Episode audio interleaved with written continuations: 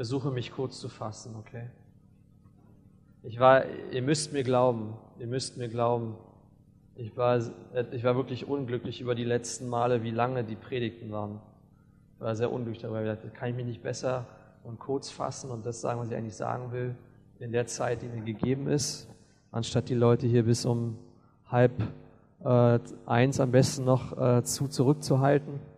Und ihr könnt für mich beten. Gott helfe mir bitte dabei. Ähm, und ich möchte ganz kurz, weil ich bin beim letzten Mal nicht über die Einleitung hinweggekommen. Das war nicht nur die Einleitung für die Predigt. Und als die Einleitung vorbei war, waren schon, habe ich schon zehn Minuten überzogen. Also irgendwie liegt ja eine ganz grobe Fehleinschätzung vor auf meiner Seite, wie viel Zeit es alles in Anspruch nimmt. Ähm, aber nur für die, die letzte Woche nicht da waren und vielleicht auch die letzten Wochen, um das nochmal so zusammenzubringen, zusammenzufassen, worum es ging. Ähm, wir haben uns mit dem Kolosserbrief vor allem beschäftigt. Und wir haben in dem Kolosserbrief Kapitel 1 bereits gesehen, dass Paulus an diese Gemeinde geschrieben hat. Und wir dürfen davon ausgehen, dass er sie nicht gegründet hat, ja, weil er sagt, dass sie ihn von Angesicht nie gesehen haben. Äh, und das betrifft sowohl die Gemeinde in Kolosse und die Gemeinde in Laodicea und auch weitere Gemeinden. Er hat sie nie gesehen.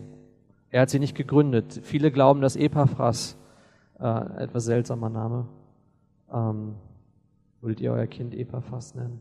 Aber es ist auch nicht unsere Kultur. Okay. Jedenfalls hat der, der hat, hat Paulus diese Botschaft gegeben, diese Mitteilung, wie es in dieser Gemeinde ähm, zugeht. Und Paulus war erfreut darüber zu hören, dass sie eine Liebe füreinander hatten und für alle Heiligen. Und dass sie einen Glauben hatten, dass sie an das Evangelium geglaubt haben, dass dieses Evangelium Frucht brachte in ihrer Mitte. Und er freute sich über die Hoffnung, die sie hatten. Und ich glaube, er hat dann im weiteren Verlauf von Kolosser 1 auch diese Hoffnung ein bisschen weiter erklärt. Worin liegt denn eigentlich unsere Hoffnung als Christen? Und unsere Hoffnung ist begründet in Jesus Christus. Ja, das macht er deutlich. Er, er redet von Jesus als demjenigen, der wirklich das exakte Abbild ist von Gott. Ja, wenn wir uns fragen, wie Gott ist, dann müssen wir uns eigentlich nur fragen, wie ist Jesus? Weil in ihm ist sein, das ganze Bild, das ganze Wesen Gottes ist in ihm zu sehen und sichtbar.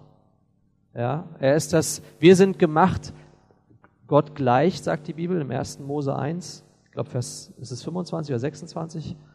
Ähm, nach dem Bilde Gottes sind wir geschaffen worden. Aber Jesus ist das Bild Gottes. Er ist das exakte Bild Gottes. Das sagt auch der Hebräerbrief in Kapitel 1, Vers 3. Und, äh, und wir sehen, dass Paulus schreibt, dass Gott durch Christus geschaffen hat. Er hat durch ihn geschaffen und für ihn und zu ihm hin. Und Christus erhält alle Dinge durch die Macht seines Wortes. Wiederum Hebräer 1, Vers 3.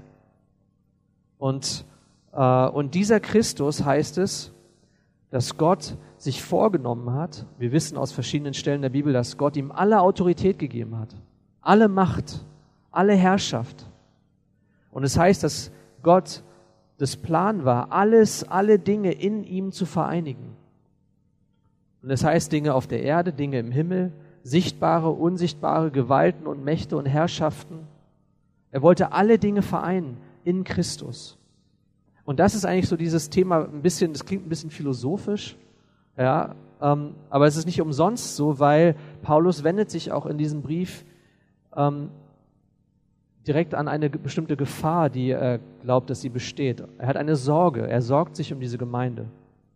Weil er sorgt sich, ihr wisst, diese Christen dort waren heidnischen Ursprungs. Und darüber haben wir letzte Woche gesprochen. Diesen Unterschied zwischen wir und ihr in diesem Brief. Ja, wir sehen diesen Unterschied im Epheserbrief.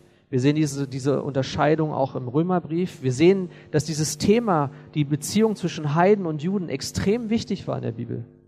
Stellt euch vor, in der Apostelgeschichte lesen wir, dass über dieses Thema, dieses Verhältnis zwischen Juden und Heiden, haben die zwei Konzilien abgehalten in Jerusalem. Zwei Versammlungen, Apostelgeschichte 11 und Apostelgeschichte 15. So wichtig war das. Uns erscheint es heute vielleicht nicht mehr so wichtig zu sein.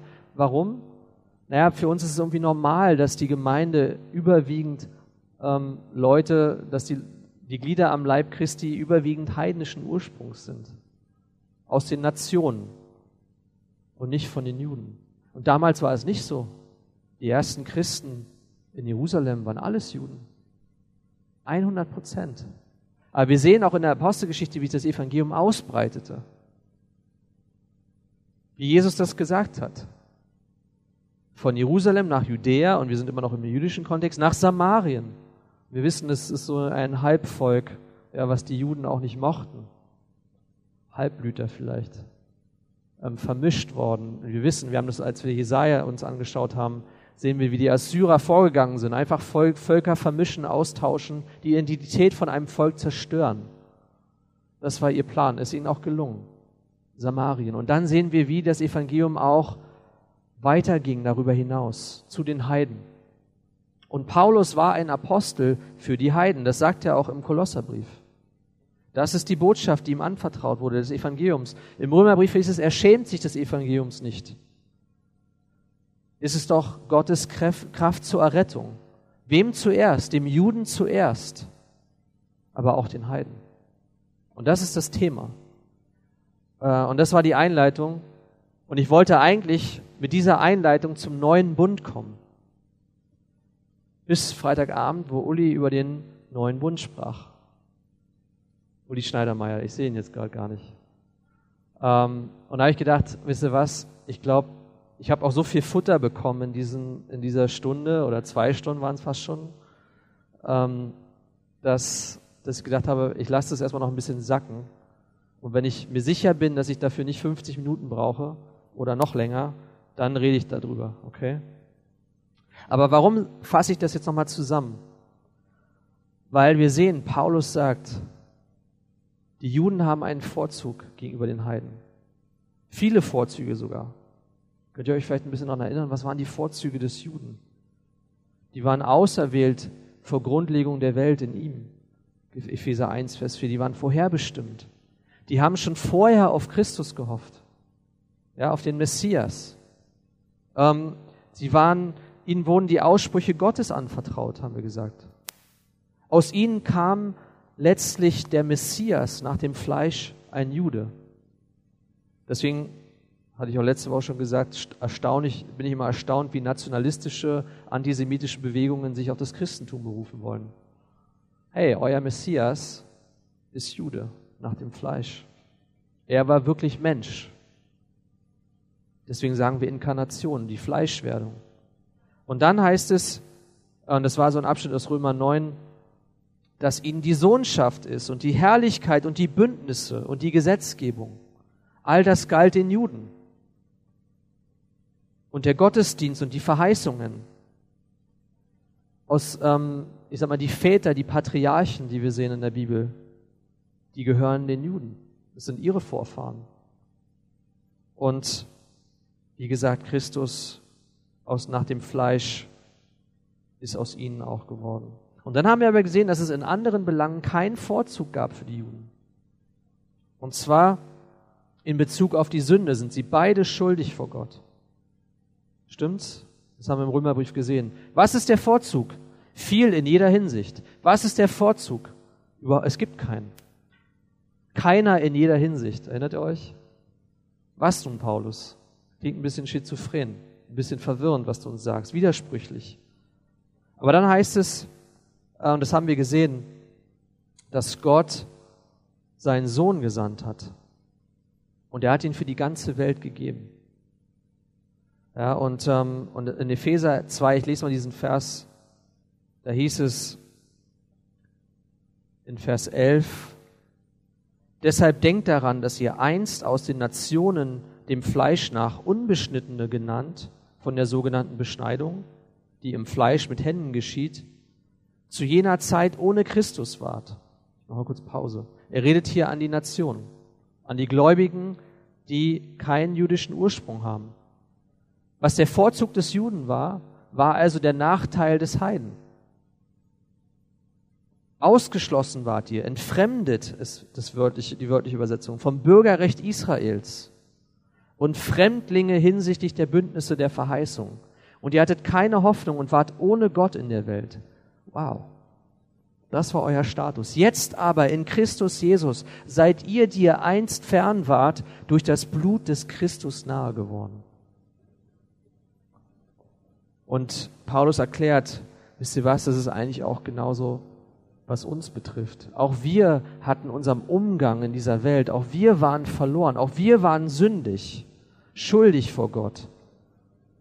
Und auch uns hat Jesus durch das Blut das er vergossen hat, erlöst. Und, äh, und das Interessante ist, eigentlich wollte ich dann einen Kolosserbrief auf diesen Vers, äh, in Kapitel 2, da geht es nämlich darum, in Bezug auf den neuen Bund. Ich lese es jetzt einfach mal, damit ihr es mal gesehen habt. Weil im Kolosserbrief gebraucht Paulus dasselbe Schema. Dieses Schema von wir und ihr. Wir Juden, die an Jesus glauben und ihr Heiden, die ihr an Jesus gläubig geworden seid. Und er sagt, und ich lese mal ruhig ab Vers 8, weil das ist die Sorge, das ist der Anlass, warum Paulus diesen Brief schreibt. Er sagt, seht zu, dass niemand euch einfange. Kolosser 2, Vers 8. Seht zu, dass niemand euch einfange durch die Philosophie und leeren Betrug nach der Überlieferung der Menschen, nach den Elementen der Welt und nicht Christus gemäß. Denn in ihm wohnt die ganze Fülle der Gottheit leibhaftig und ihr seid in ihm zur Fülle gebracht. Er ist das Haupt jeder Gewalt und jeder Macht. In ihm seid ihr auch beschnitten worden mit einer Beschneidung, die nicht mit Händen geschehen ist, sondern im Ausziehen des fleischlichen Leibes, in der Beschneidung des Christus, mit ihm begraben in der Taufe, in ihm auch mit auferweckt durch den Glauben an die wirksame Kraft Gottes, der ihn aus den Toten auferweckt hat. Und euch, die ihr tot wart in den Vergehungen und in der Unbeschnittenheit eures Fleisches, hat er mitlebendig gemacht mit ihm, indem er uns alle Vergehungen vergeben hat. Und es geht noch weiter. Aber wir sehen hier, dass Paulus sagt, lasst euch nicht einfangen durch Betrug. Und man sieht nicht so genau, man sieht nur indirekt, was dieser Betrug eigentlich war, diese Philosophie. Er redet von Satzungen, er redet vom leeren Betrug, von Überlieferungen der Menschen. Er redet hier von Beschneidung. Und wie im Galaterbrief auch ist es wahrscheinlich, dass es hier darum ging, dass die, dass man den Christen gesagt hat, und ihr wisst es auch aus der Apostelgeschichte, und deswegen bin ich mir eigentlich so sicher oder glaube ich, dass es hier zutreffend ist. Man hat sich gefragt, müssen die nicht eigentlich erst beschnitten werden, die Heiden? Müssen die nicht eigentlich erst Juden werden und das Gesetz des Mose halten, bevor sie Christen sein können? Und Paulus sagt hier, all diese Dinge, die ihr seht, das sind ähm, Schatten der wahren Dinge. Christus ist alles. Christus ist alles. Und ich habe nicht die Zeit, darauf einzugehen, auf dieses Kapitel 2, weil ich möchte eigentlich, dass wir ins Kapitel 3 kommen. Und warum? Weil ich glaube, dass Paulus diese Lehre, die er am Anfang gibt, in den ersten beiden Kapiteln über Christus, und über die Gemeinde und über den, den Bezug von den Heiden zu Christus und von den Juden zu Christus und von beiden Gruppen zueinander in Christus, dass er eigentlich diese Sachen nur sagt, das klingt jetzt, ich möchte mich jetzt hier nicht vertun, aber ich glaube, er hat ein Ziel.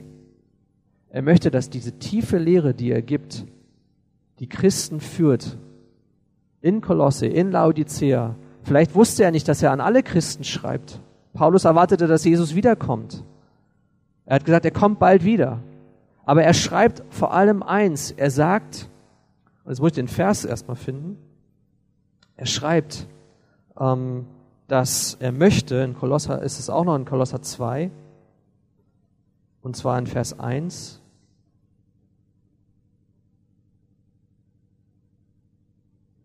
Da sehen wir nochmal dieses Anliegen von Paulus. Denn ich will, dass ihr wisst, Kolosser 2, Vers 1. Ich will, dass ihr wisst, welch großen Kampf ich habe um euch und die in Laodicea und alle, die mein leibliches Angesicht nicht gesehen haben. Er redet zu Leuten, die ihn nicht persönlich kennen. Damit ihre Herzen getröstet werden. Das war ein Ziel von ihm. Er möchte ihre Herzen trösten. Und ich, ich glaube, das ist das gleiche Wort wie ähm, dieser Parakletos, den, den Beistand, den Heiligen Geist. Ich glaube, dass er sie deswegen trösten wollte, weil sie beunruhigt worden waren durch bestimmte Gruppen von Gläubigen, von, ähm, die ihnen gesagt haben, sie müssen sich beschneiden lassen und das Gesetz des Mose einhalten, um richtige Christen zu sein. Und er schreibt hier, um sie zu trösten. Aber nicht nur das, damit ihre Herzen getröstet werden, und dann heißt es da, vereinigt in Liebe und zu allem Reichtum an Gewissheit des Verständnisses zur Erkenntnis des Geheimnisses Gottes. Das ist Christus, in dem alle Schätze der Weisheit und Erkenntnis verborgen sind. Dies aber sage ich, damit niemand euch verführe durch überredende Worte. Paulus hatte ein Ziel. Ich möchte euch trösten und bestärken. Ich möchte, und das ist, worüber ich heute kurz reden möchte, die letzten fünf Minuten, über die Liebe, vereint in Liebe. Ich möchte, dass ihr vereint seid in Liebe. Und ich möchte, dass ihr den erkennt, Christus, in dem alle Schätze der Weisheit und Erkenntnis verborgen sind. Nicht zuletzt, ich habe das schon oft gesehen bei verschiedenen Gemeinden, die eine Predigtserie haben über diesen Kolosserbrief. Da sieht man so Titel wie Christus ist alles oder Titel wie Christus plus nichts ist alles. Habe ich auch schon gesehen, fand ich gut die Gleichung. Aber worauf will Paulus hinaus? Dass Christus die Substanz ist dessen. Er ist die Essenz von dem, was wir glauben. Er ist, der, er ist das Bild des lebendigen Gottes. In ihm sind alle Schätze der Weisheit verborgen. Was sagte Jesus zu seinen, äh, das war nicht nur zu seinen Jüngern, wenn ich mich richtig erinnere, in Matthäus 11, ich schlage das mal ganz kurz auf, in Matthäus 11 sagte Jesus ähm, in Vers 25, Matthäus 11, Vers 25, zu jener Zeit begann Jesus und sprach, ich preise dich, Vater, Herr des Himmels und der Erde, dass du dies vor Weisen und Verständigen verborgen und des Unmündigen geoffenbart hast. Ja, Vater, denn so war es wohlgefällig vor dir. Alles ist mir übergeben worden von meinem Vater. Und niemand erkennt den Sohn als nur der Vater, noch erkennt jemand den Vater als nur der Sohn und der, dem der Sohn ihn offenbaren will. Wir sehen hier die zentrale Rolle von Jesus. Jesus ist der Sohn und er hat eine besondere Beziehung zu seinem Vater und er offenbart den Vater. In Johannes heißt es, dass wer den Sohn nicht hat, hat auch den Vater nicht. Wer den Sohn nicht hat, hat auch den Vater nicht. Ich kann es gar nicht überbetonen. Und er sagt, was ist die Aufforderung von ihnen? In Vers 28, kommt her zu mir, alle ihr mühseligen und beladenen und ich werde euch Ruhe geben.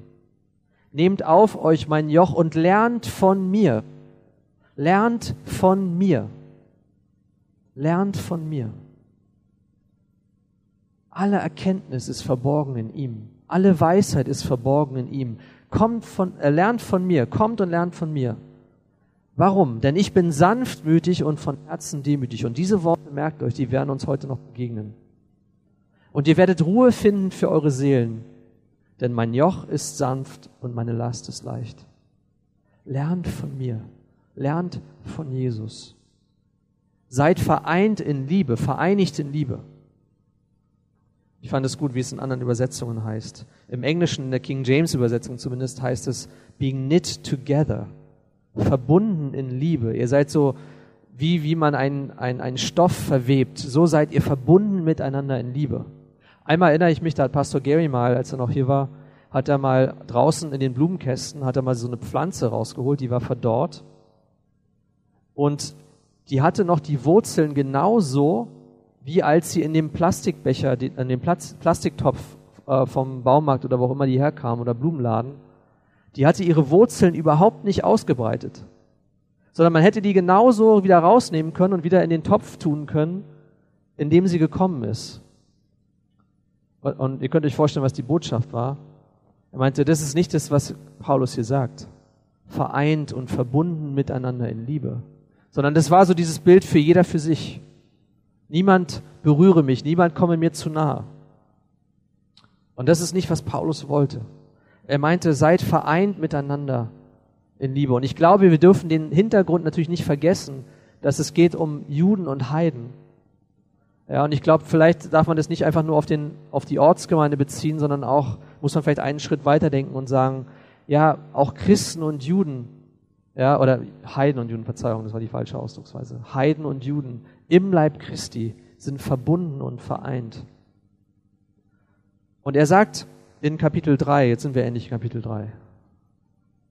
Ihr kennt diese ersten vier Verse wahrscheinlich.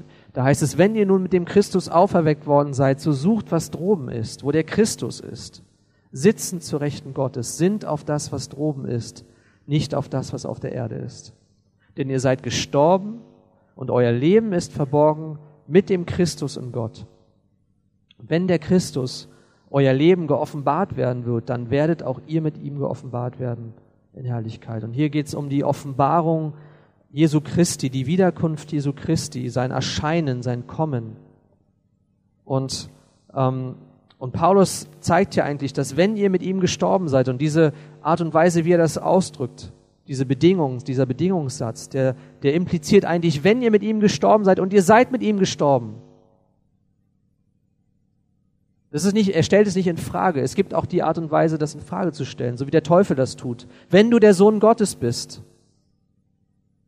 aber ich glaube nicht, dass du es bist. So, so hat er sich erdreistet. Ja. Und es das heißt, ihr seid mit ihm gestorben. Und ihr seid in ihm. Und jetzt heißt es in Vers 5, tötet nun eure Glieder, die auf der Erde sind. Tötet nun eure Glieder, die auf der Erde sind. Im Grunde macht Paulus eins. Das ist ein einfacher Gedanke vielleicht. Oder man könnte, vielleicht nehme ich lieber die Worte von Johannes. Johannes, der sagt, schaut mal, mit welcher Liebe uns Gott geliebt hat. Dass er uns Christus gegeben hat. Sind wir nicht auch schuldig, einander so zu lieben? Das ist einfache Logik, oder? Das ist keine komplizierte. Paulus ist ein bisschen, man würde sagen, more sophisticated, ja, ein bisschen, ähm, ein bisschen, äh, ja, er schreibt es ein bisschen umfangreicher. Mir fehlt gerade das deutsche Wort. Es tut mir leid. Ähm, aber das ist eigentlich die Logik, die er hier verwendet. Wenn ihr neu seid, dann legt ab alle Bosheit und alle Habsucht und Begierde und all diese Dinge.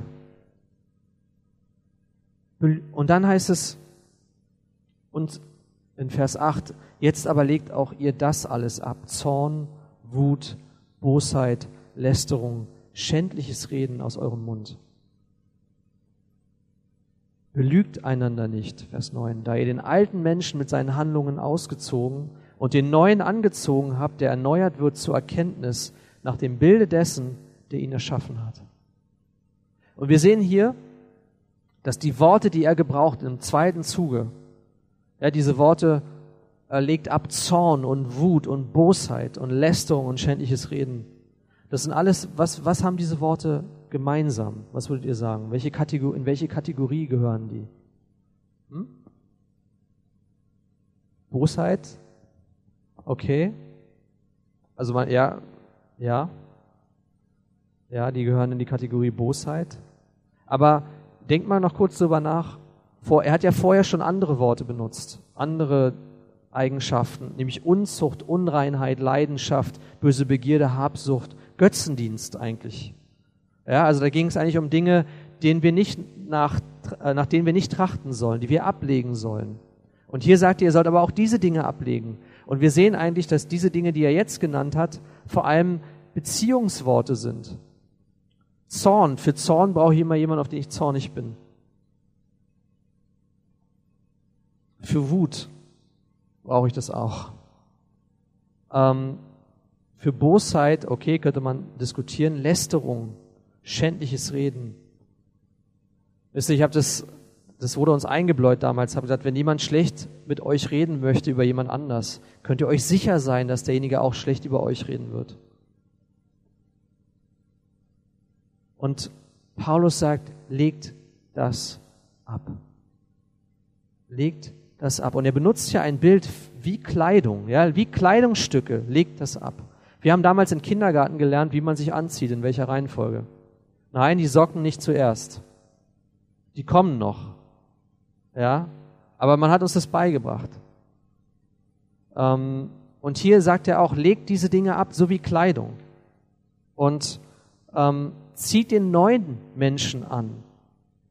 Den neuen. Das heißt, beziehungsweise er sagt, ähm,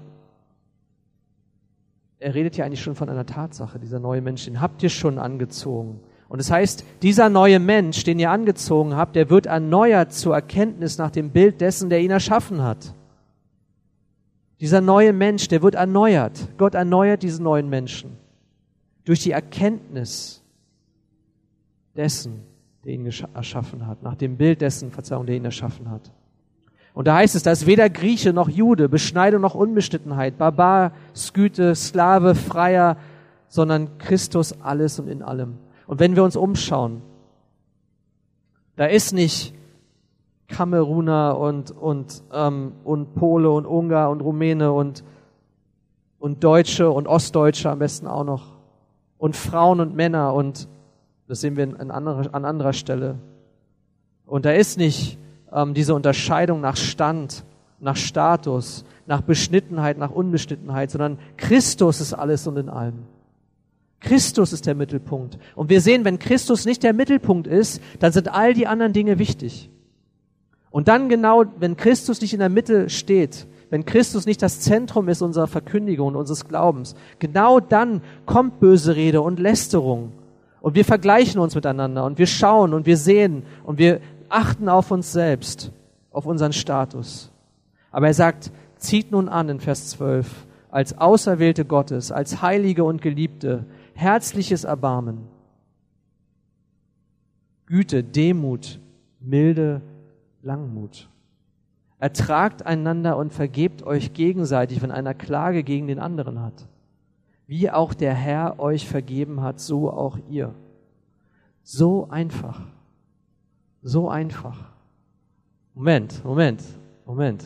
Es ist nicht so einfach, oder? Wie ist es manchmal? Wir halten manchmal fest an Dingen. Und ich musste gerade wieder dieses Gleichnis lesen von dem, äh, von dem Diener, der dem diese Schuld erlassen wurde, die er nicht bezahlen konnte, und der aber festhielt an der kleinen Schuld, die bezahlbar war, die jemand anderes ihm schuldete. Und wir vergessen das. Warum spricht Paulus hier von Christus? Warum ist er der Mittelpunkt? Weil er uns versöhnt hat mit Gott, weil er all unsere Schuld vergeben hat, weil er durch sein Blut die, die Schuld, die wir hatten, getilgt hat und weggenommen hat. Und deswegen heißt es, zieht an als Heilige, als Auserwählte Gottes und geliebte herzliches Erbarmen, Güte, Demut, Milde, Langmut. All das sind Dinge, die haben mit Beziehungen zu tun. Stimmt's? Das sind alles Beziehungsworte. Pastor Lange, der hier war, der hat gesagt, kennt ihr bei Ballsportarten, ist es oft so, wenn ihr, wenn ihr die trainiert und ihr seid elf Jahre alt, Jungs, ja, ihr wollt vielleicht im Fußballverein trainieren, dann das die erste Enttäuschung ist, ihr werdet überhaupt nicht spielen. Vielleicht die letzten fünf Minuten. Aber was macht man am Anfang? Es geht um die Grundlagen. Man, tripp, man dribbelt mit dem Ball um irgendwelche ähm, äh, Zylinder herum. Man passt sich den Ball zu, hin und her, hin und her. Man schießt den Ball immer auf einen Punkt, einen Punkt, immer wieder und immer und immer wieder. Beim Handballtraining, und ich weiß, wir haben, wir haben nicht meinetwegen gewonnen, sondern wir haben trotz mir gewonnen. Äh, ich habe auch nicht die Größe für den Handballspieler. Ich musste immer die, die besten Gegner faulen, bis ich dann raus musste aus dem Spiel. Das war meine Aufgabe. Aber was haben wir gemacht im Handballtraining? Immer nur gedribbelt, damit wir den Ball nicht verlieren. Grundlagen, Fundamentals, würde man sagen im Englischen. Teach the fundamentals. Old School, ja, das ist so, was der, der alte Schlag von Trainern seinen Spielern einbläut. Und das hier sind die Fundamentals, das sind die Grundlagen. Und diese Grundlagen haben einen Grund, nämlich Christus. Jesus ist freundlich, Jesus ist demütig, er schaute nicht auf andere herab.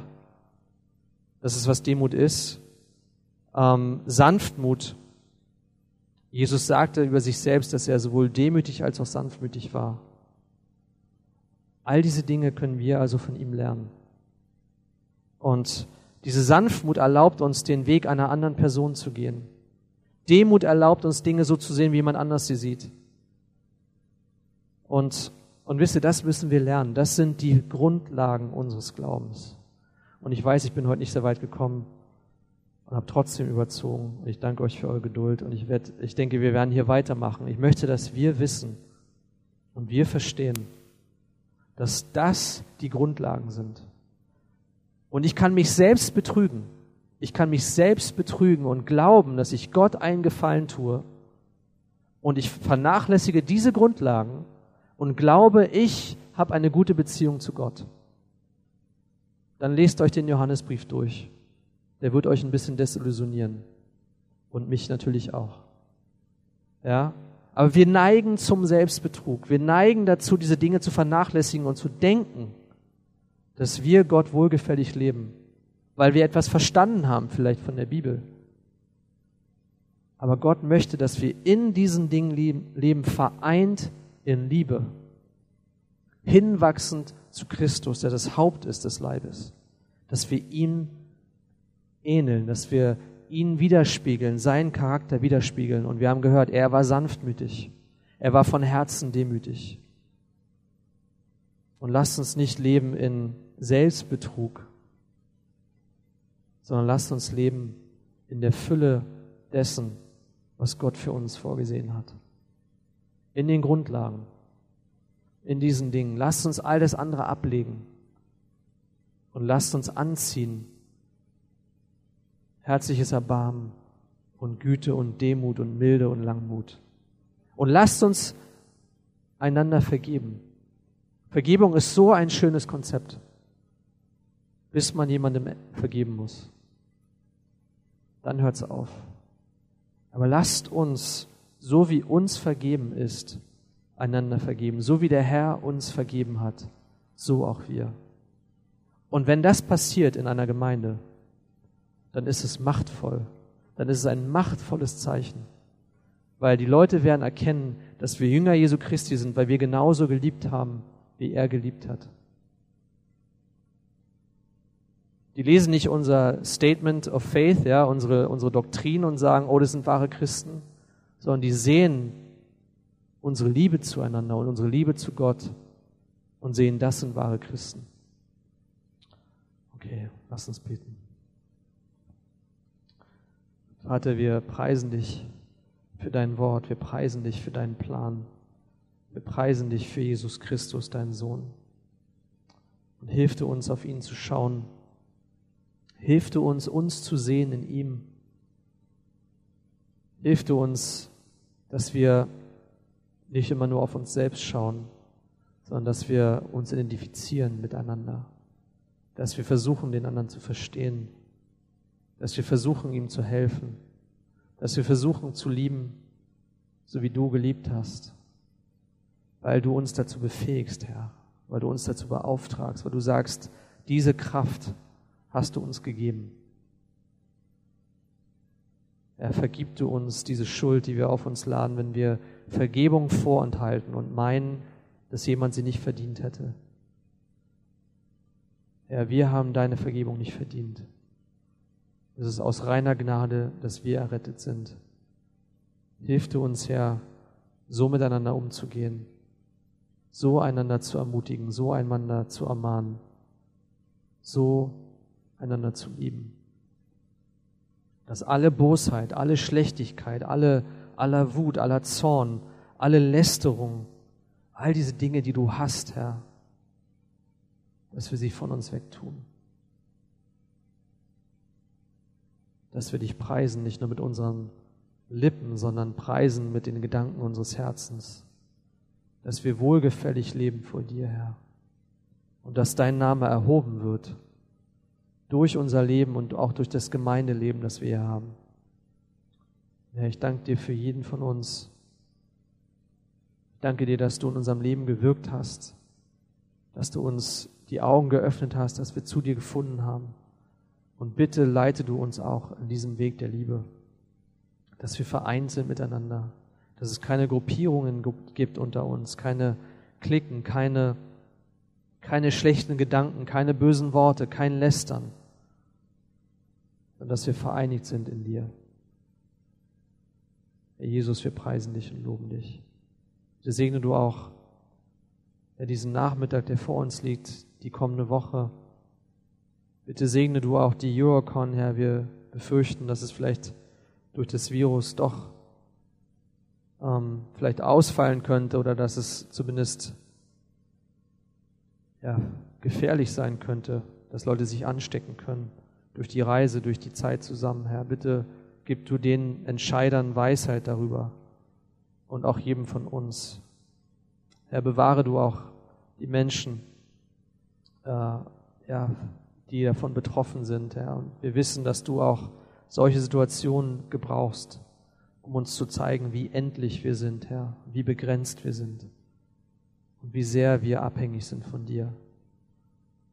Ich bitte dich auch, dass du das dazu gebrauchst, Herr. Und hilf du uns, gebrauche du uns, Herr, um dich bekannt zu machen, dass wir diese Botschaft nicht für uns behalten, sondern dass wir sie leben und dass wir sie verkündigen. Diese Botschaft, die für den Juden zuerst ist, aber auch für die Heiden. Danke, Herr. Danke, dass du gnädig bist und großzügig und voller Erbarmen. Und in deinem Namen beten wir, Herr Jesus. Amen.